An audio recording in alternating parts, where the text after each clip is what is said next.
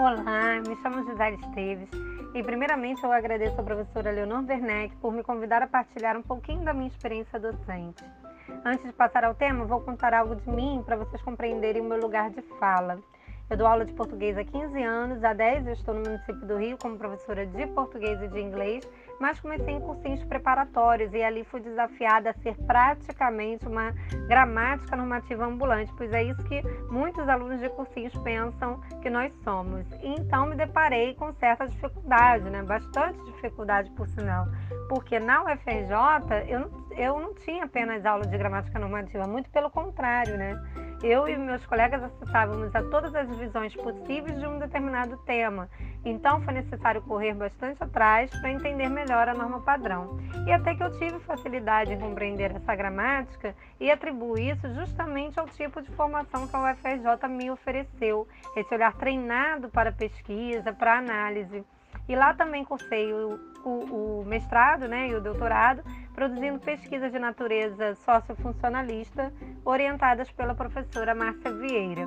E depois né, procurei fazer alguns trabalhos de forma independente com os meus alunos, que envolvessem análise e produção de gêneros de natureza argumentativa, com orientações teórico-metodológicas pertencentes à linguística textual e análise do discurso. Bem, ao pensar em ensino, creio que devemos considerar primeiramente o seguinte: quem é o meu público-alvo? Quem são os meus alunos? Né? Quais os objetivos deles? O que eu desejo que eles desenvolvam em relação ao ensino? E a partir disso, preparar, planejar minhas aulas. E aí eu acredito que muitos professores, assim como eu, ao saírem da faculdade, desejam aplicar o que aprenderam, né? Só que na a prática de sala de aula me levou a constatar que eu devo muito mais me preocupar com como ensinar a língua do que em massacrar meus alunos com terminologia a mais e principalmente que não será cobrada em provas de concurso, afinal não está na NGB.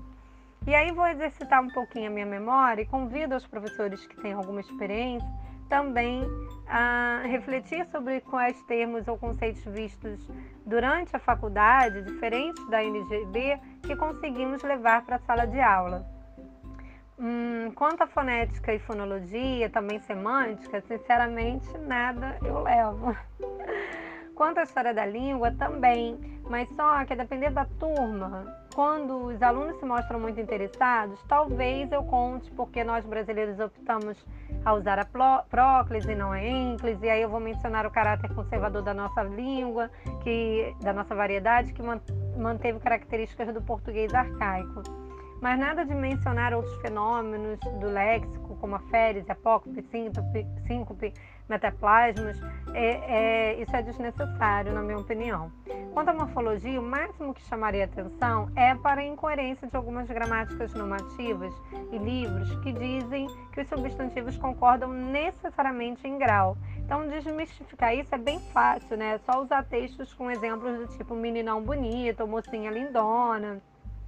E aí eu me absteria de comentar né, a, que o grau é derivação, constitui derivação. Porque isso não faz diferença para eles, não faz sentido, sabe? E quanto à sintaxe, ah, é agora, né? Eu amo sintaxe, então aqui eu sofro as maiores tentações para comentar em aula. Por exemplo, sobre orações justapostas. Eu acho divina a sua interpretação como um mecanismo sintático e não apenas formal. Na minha cabeça, isso é lindo, tudo faz sentido. Agora, imagine que eu, eu mencionando isso em uma sala para aluno de ensino, ensino básico, né? Para mim, sério, gente, aqueles professores que fazem algo semelhante chegam a ser cruéis, né? Dá a impressão que querem massagear o ego de professor. Querem que os alunos pensem, nossa, esse cara aí, ou essa mulher aí, é, uma, é, um, é tão sábio e que conhece outras interpretações, outras interpretações, outras formas de ler subordinadas. Isso é muito difícil. E além de tudo, né, além disso, né, desse comportamento inadequado, eu acho o seguinte: esses termos não estão na NGB. Então, é preciso seguir uma norma, já que senão cada, já pensou cada professor aplicar o que acha que tem que aplicar, o que acha mais adequado de acordo com suas pesquisas? É, não haverá consenso. E vai atrapalhar quem? O aluno. Ainda sobre sintaxe, eu destaco a minha empolgação com o meu objeto de discurso, do o meu objeto de estudo, né, do mestrado, o verbo dar, mais especificamente.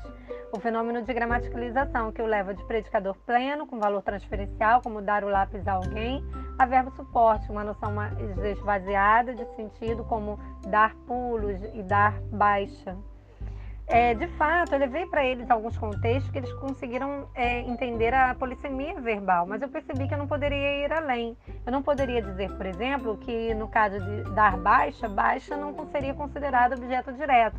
Eles iam me questionar, ué, dar sem objeto direto, né, verbo suporte, que nome estranho, não está na gramática. Então, eu comecei a trabalhar as implicações discursivas do emprego dessas expressões perguntando, por exemplo, o que seria mais adequado usar? Dar parabéns ou parabenizar ao felicitar um chefe tendo a intenção de promoção dentro da empresa? E para felicitar um amigo pelas redes sociais? Assim, consegui abarcar né, esse meu objetivo de explorar o tema sem necessidade de nova nomenclatura. Claro que tudo o que eu estudei na vida contribui para a professora que sou hoje. Mas eu quero terminar contando o que eu carrego da faculdade e consigo realmente aplicar em sala de aula com os alunos, que é variação linguística e linguística textual. A variação aprendi desde o início da faculdade, então eu consigo explorar bastante os conceitos. Erro, erro, desvio, tipos de variação e principalmente preconceito linguístico e adequação linguística.